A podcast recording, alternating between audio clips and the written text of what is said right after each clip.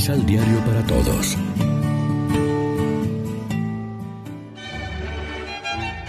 Proclamación del Santo Evangelio de nuestro Señor Jesucristo, según San Lucas.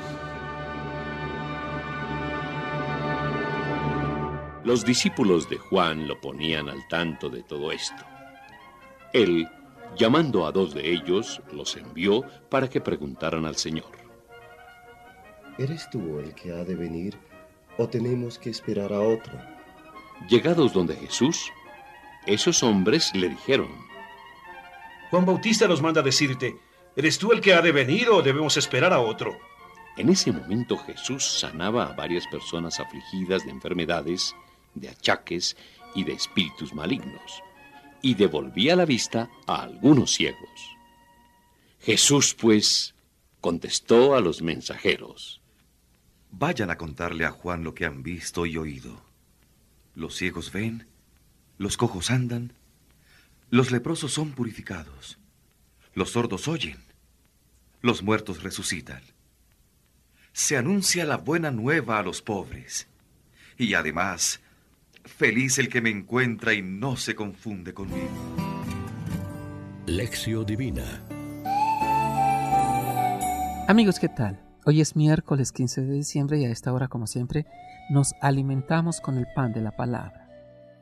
Antes de responder y en presencia de los emisarios de Juan, Jesús curó a muchos enfermos y dio vista a muchos ciegos, según lo anota el evangelista Lucas. Ya estaba respondida la pregunta de Juan. Por eso concluye Jesús remitiéndose a una profecía mesiánica de Isaías. Vayan a anunciar a Juan lo que han visto y oído. Los ciegos ven, los inválidos andan, los leprosos quedan limpios, los sordos oyen, los muertos resucitan, y a los pobres se les anuncia la buena noticia. Al destacar Jesús estos signos mesiánicos, los milagros, está diciendo indirectamente que el reino de Dios ha llegado en su persona al mundo de los hombres. Puede estar seguro el Bautista y nosotros con él. Jesús es el Mesías esperado. Pero como su actuación no respondía a la común expectativa mesiánica de los judíos, teñida de triunfalismo y poder temporal, añade Jesús, y dichoso el que no se sienta defraudado por mí, escandalizado, afirma el texto original en griego, porque habrá entendido qué clase de Mesías es Jesús, el que vino a servir, el amigo de los pobres e indeseables, de los pecadores y marginados de la salvación. Al unir Jesús los signos de las curaciones al anuncio del Evangelio a los pobres, los que está equiparando como señales del reino, lo mismo había hecho en la sinagoga de Nazaret. Por eso la evangelización y la liberación del hombre forman una unidad indisoluble.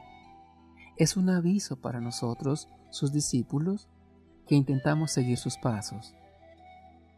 En su respuesta Jesús no se remite a signos estrictamente religiosos como eran para los judíos el culto del templo y de la sinagoga, la ley mosaica y la observancia del sábado, las purificaciones y los ayunos. Él acentúa más bien los signos profanos de liberación mesiánica encarnada en el hombre. Ese fue el escándalo de Jesús, en quien se encontraron la misericordia y el amor de Dios al hombre.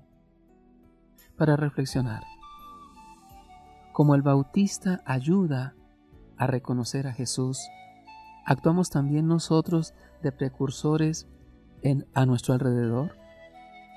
Oremos juntos. Ah, Señor, que nosotros sigamos el ejemplo de Jesús aportando gestos de liberación y fraternal solidaridad con la infatigable esperanza de todos los hombres. Amén. María, Reina de los Apóstoles, ruega por nosotros.